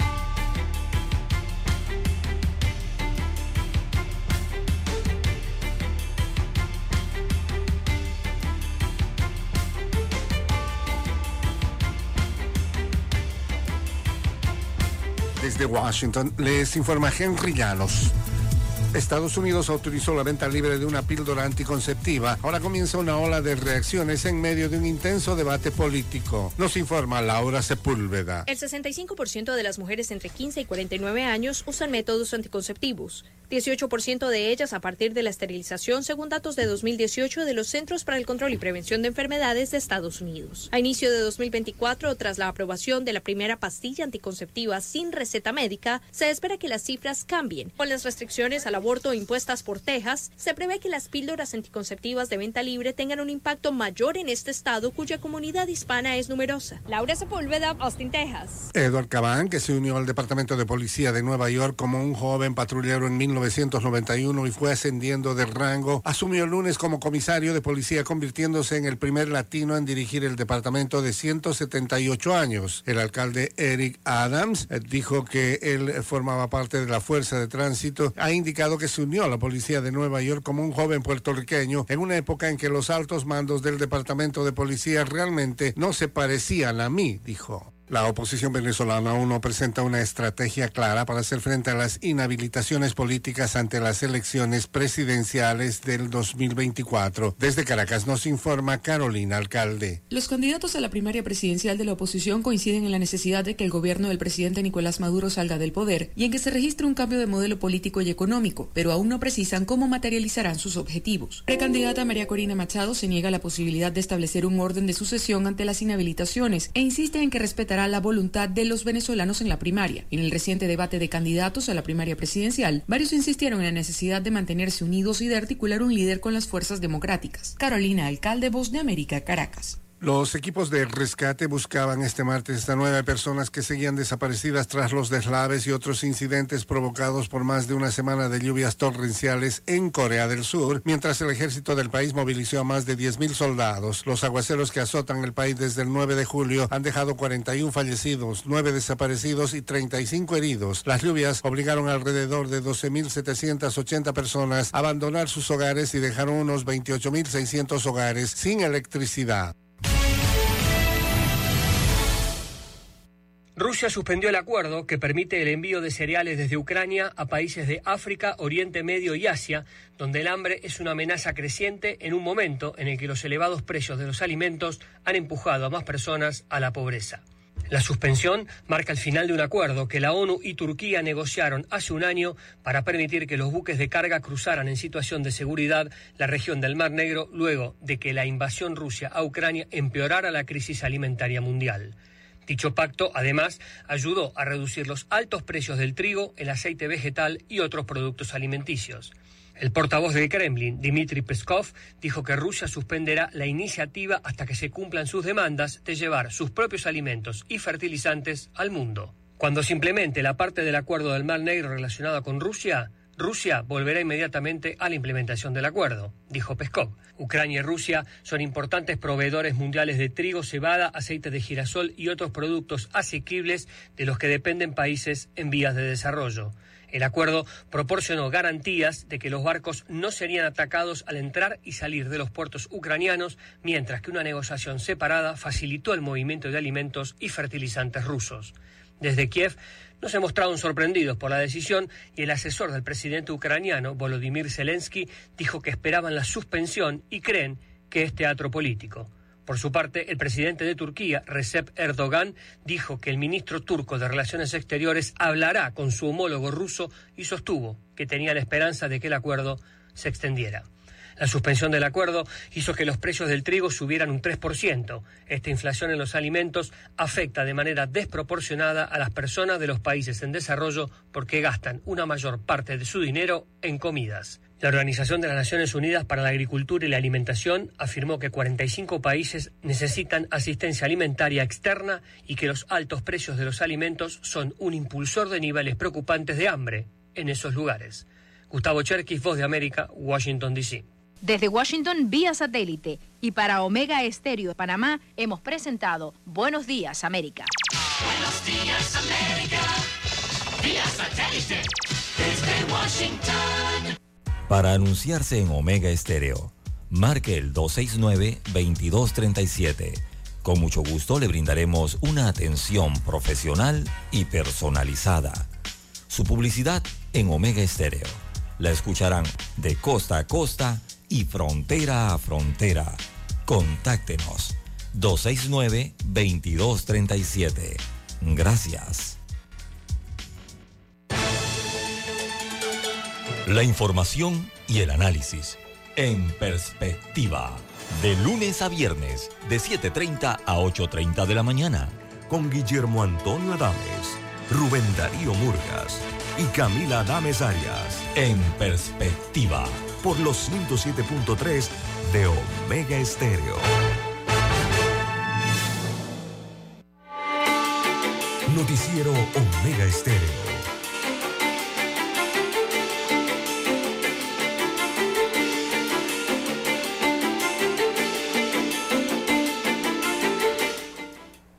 Bien, don César, bueno, dicen que ya escogieron las comisiones, don César, de los miembros, perdón, de la Comisión de Presupuesto.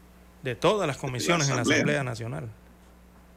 Pero la que llamó la atención nuevamente fue la Comisión de Presupuesto. Sí, es la comisión principal, ¿no? De, en, dentro de las eh, comisiones permanentes en la Asamblea Nacional. Y nuevamente llama la atención porque están los mismos miembros, ¿no? Eh, nuevamente preside el mismo y permanecen los mismos miembros, no hubo rotaciones de nuevos diputados, eh, directivos, eh, perdón, nuevos diputados comisionados, como que no hubo rotación, están los mismos, ¿no? Bueno, son los mismos. Lo mismo, lo mismo, sí. Y Ayer fueron instaladas. pero sí.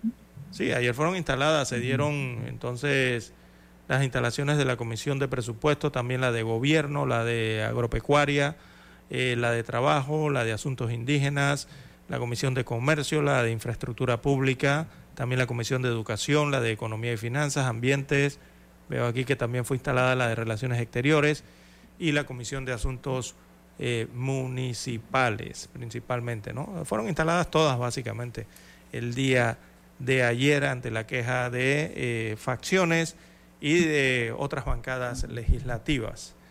Es que eh, cuando se conforman las comisiones tienen que ser de forma balanceada, don Juan de Dios, tienen que participar todos, ¿no? Eh, los partidos políticos, la mayoría, sobre todo cuando hay bancadas.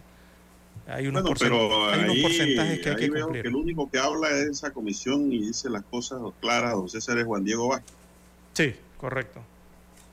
Y hay dos panameñistas, un apellido Atencio y otro apellido Rodríguez, que no dicen nada.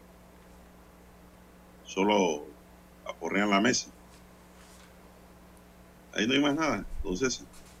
Lo demás lo conforman eh, Robinson, Raúl Pineda, eh, Héctor Brands, Bolota Salazar, eh, ¿quién se me queda?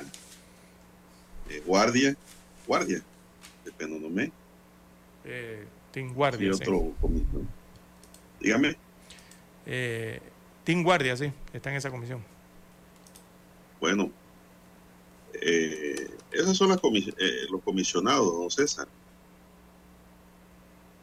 Y pues esto es lo que veo, ¿no? Voy a revisar aquí rápidamente si se me queda alguno de los miembros de esta comisión. Una de las más importantes, eh, don Juan de Dios, recordemos que esta comisión es la que aprueba Aquí la tengo. o rechaza Mire, los La traslados de conforman partidas. los mismos. Ajá, sí. Benicio Robinson, Raúl Pineda, Zenobia Vargas, Roberto Ayala, Héctor Brandt, Néstor Guardia, Jairo Salazar, Pancho Alemán, Yesenia Rodríguez e Isaac Tencio. Estos dos son panameñistas, pero no dicen nada. Está también Nelson Jackson, Fátima Grasal, que son CD, ¿verdad? Sí, correcto. Eh, y Yanivel Ábrigo también y Marilín Ballarino. No dicen nada. Y Juan Diego Vázquez, que es la voz allí, es la verdadera voz del pueblo en esa comisión, don César. Pare de contar. No hay más nada ahí. Siete, ocho minutos. Esperemos que Juan Diego Vázquez esté alerta siempre a las cosas irregulares que ocurran para que las denuncie y las sepamos. Y uno que se quejó ayer fue Cristiano Adame, don César, dice que fue reducido a su mínima expresión. El precandidato presidencial y el presidente de la Asamblea, Cristiano Adame, quedó reducido en su participación legislativa y hasta quedó preguntando en el Pleno a qué bancada él pertenece ahora. Adame solo fue incluido como miembro de una de las 15 comisiones de trabajo, don César. Y hasta el diputado independiente Juan Diego Vázquez figura en más comisiones que el propio Cristiano. ¿Eso qué será, don César? ¿Un pase factura? No sé qué será, don Juan de Dios. La verdad, no sé. Una decisión. Y se apuñalen y ellos mismos se curan, don César. Una decisión de su propia bancada. Se ponen su propia curita. El perredista pidió en el Pleno que le explicaran cómo se cogieron esas comisiones por consenso y que si alguien le podía explicar a qué bancada pertenecía. Así que Cristiano se quejó pues de que no lo han tomado en cuenta para nada después de la derrota con Gaby. ¿Será que ya detectaron que Cristiano se irá con Martín? No sé, no tengo, no tengo datos de eso. Sé que él se reunió con, tuvo una reunión con el ganador, con eh, Gabriel Carrizo, pero no, no sé eso en qué quedó. Así que bueno, Cristiano Adame lo arrinconan ahora. Eh, por otro lado, la Asamblea rechazó reconocer la bancada, lo bueno viene, integrado por cuatro diputados de CD de la facción romulista, porque dicen que eso provocaría una fragmentación partidaria. No puede haber, don César, no puede haber más bancada que una por cada partido. Así que fue rechazada esa bancada romulista ayer en la Asamblea. Son las 7. Así es. 10 minutos. Sí, revisaba rápidamente aquí en la página de la Asamblea Nacional buscando el informe eh, de la ejecución presupuestaria de este órgano del Estado. Eh, bueno, no tienen la ejecución presupuestaria para el mes de, julio, todavía no han adelantado nada, pero sí mantienen la del mes de junio del 2023, todavía se mantiene la cifra de 150 millones de dólares de presupuesto modificado, eh, en aprobado ¿no? Eh, hasta esta altura del año para la Asamblea Nacional. Ya esos 150 millones de dólares representan un incremento, o sea, ya se aumentaron el presupuesto en la Asamblea Nacional durante este primer semestre. Eh, al presupuesto original me refiero. Recordemos que ellos les aprueban un presupuesto original para iniciar, eh, pero ya aquí vemos que hay modificaciones a su propio presupuesto, claro, modificaciones en aumento. Eh, y está por el nivel de 150 millones de dólares. No presentan la otra eh, informe de ejecución presupuestaria para julio, supongo, que deben estar armándolo para finales, ¿no? Ya de este mes de junio. Mm, no presentan mayores datos en la página de la Asamblea Nacional. Bien, las 7.13, 7.13 minutos de la mañana en todo el territorio nacional. Y esto lo traigo a colación porque durante los últimos años, don Juan de Dios, la Asamblea se ha hasta duplicado el presupuesto eh, que le corresponde y lo duplican precisamente a través de la Comisión de Presupuesto. Muy poca gente se entera. Uno se entera es cuando ve la ejecución presupuestaria. Eh, por eso traigo a colación la estructura de ejecución presupuestaria actualizada de esta eh, Asamblea Nacional. Ya registra un aumento entonces en su presupuesto original, ya se lo han aumentado. Bien, eh, 7, 14 minutos de la mañana en todo el territorio nacional. Eh, don Juan de Dios, bueno, eh, comisión import- Vamos a la pausa, sí. Noticiero Omega Estéreo. A esta hora establecemos contacto vía satélite desde Washington. Gracias a Banco Aliado. 30 años. ¿Qué quieres crear?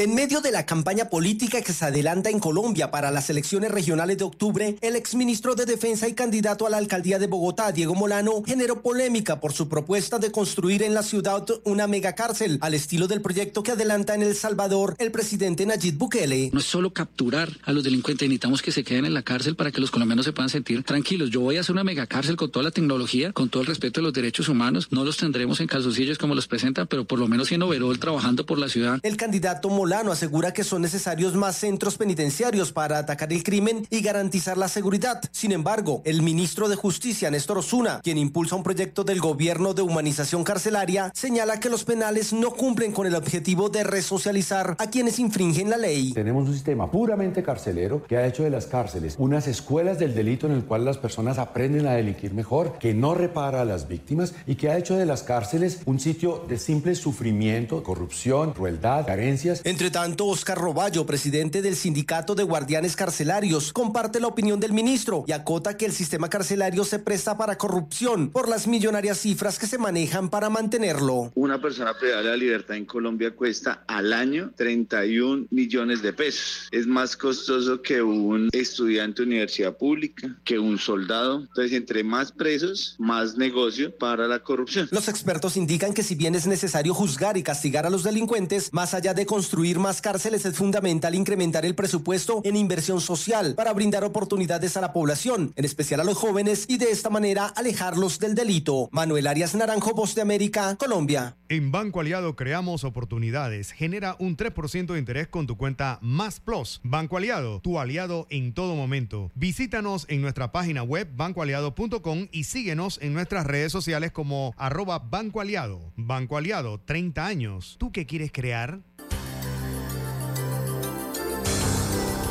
El reportaje internacional llegó a ustedes gracias a Banco Aliado. 30 años. ¿Qué quieres crear? Omega Estéreo, 24 horas en FM Estéreo. Problemas de tierra, reclamos por accidentes, despidos injustificados, reclamos de herencias, sucesiones, daños y perjuicios. Todo problema legal civil, penal y laboral, consulte al 6614-1445. Licenciado Juan de Dios Hernández le atiende. 6614-1445. Con atención en Panamá, Panamá Este, Panamá Oeste, Colón, Coclé, Santiago, Herrera y Los Santos. Anote y consulte 6614-1445. La información y el análisis en perspectiva. De lunes a viernes, de 7.30 a 8.30 de la mañana. Con Guillermo Antonio Adames, Rubén Darío Murgas y Camila Adames Arias. En perspectiva. Por los 107.3 de Omega Estéreo. Noticiero Omega Estéreo.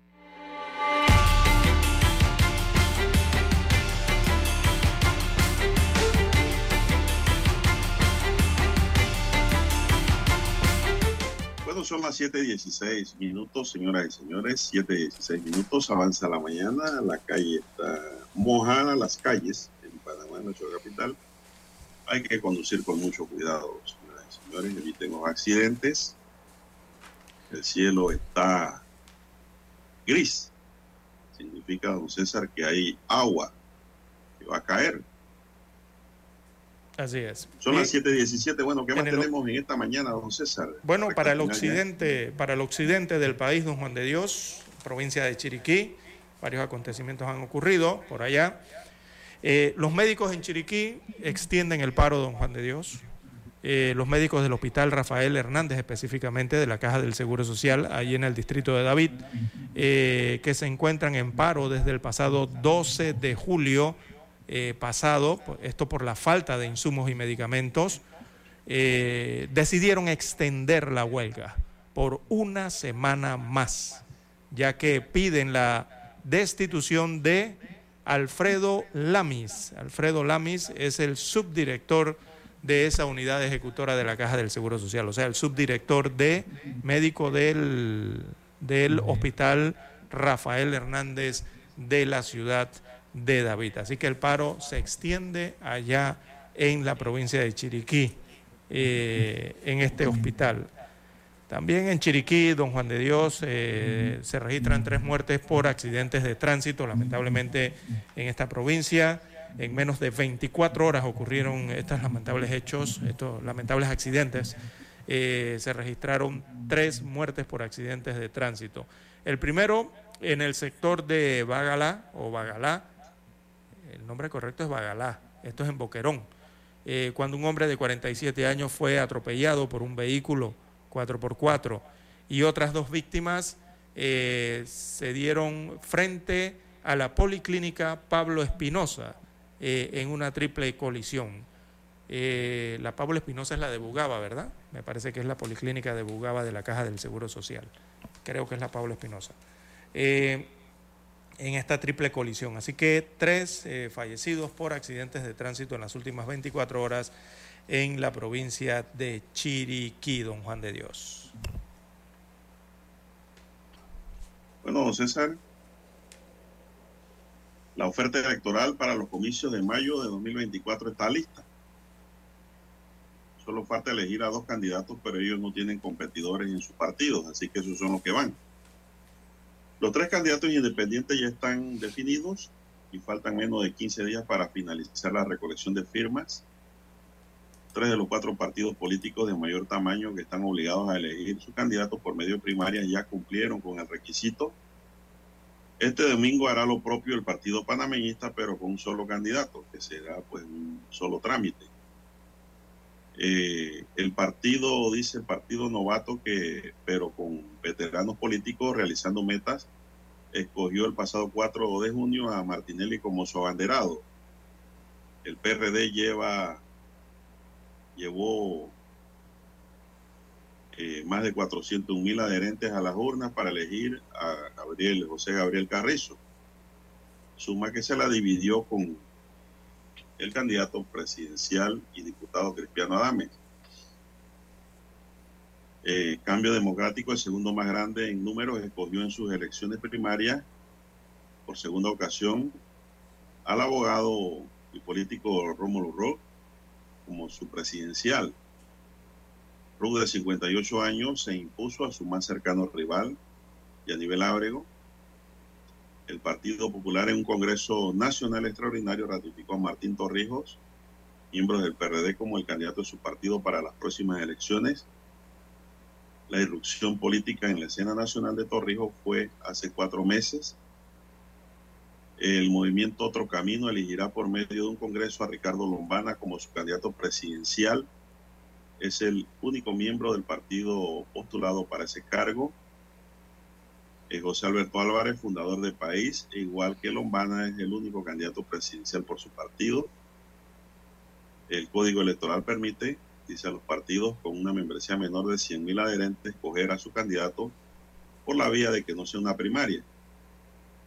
Sí, Si pero ahí algunos país, partidos, si alguno de los partidos con menos de 100 mil adherentes quería hacer elección, debía pagar los costos adicionales al Tribunal Electoral.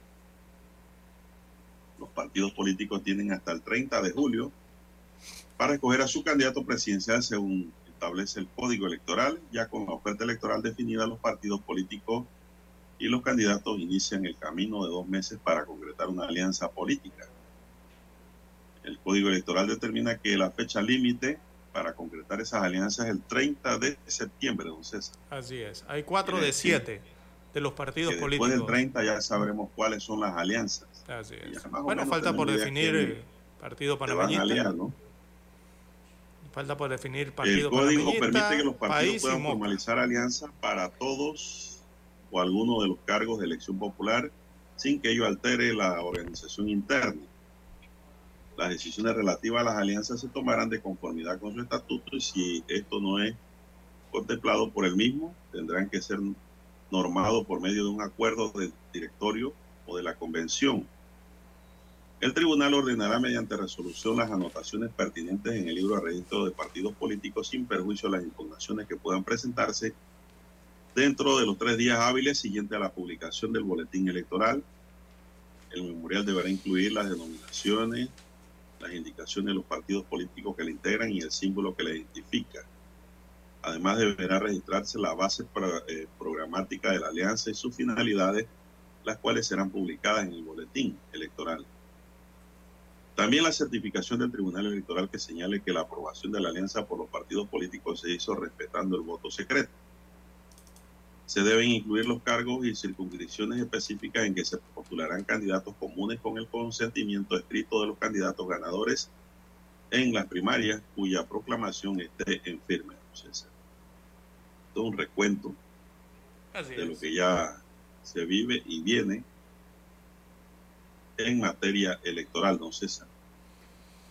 Así es, don Juan de Dios. Solamente hay que decidir allí eh, finalmente si el partido panameñista eh, irá con candidato propio o no. eh, y si el partido país irá con candidato propio o no. Moca se entiende el movimiento Otro Camino que sí irá con su candidato propio. Eh, bueno, hasta ahora. Así que faltan esos tres. Don Juan de Dios ya cuatro están en firme. Y falta ver el tema de las alianzas, ¿no? Que tienen hasta septiembre para realizar esas alianzas. Las postulaciones, libre postulación o candidatos independientes ya se dan a conocer a partir del el mes de agosto.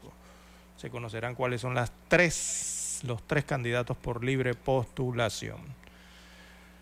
Así está la situación, don Juan de Dios. Posiblemente sean entonces, eh, bueno, posiblemente, hay que ver las alianzas todavía.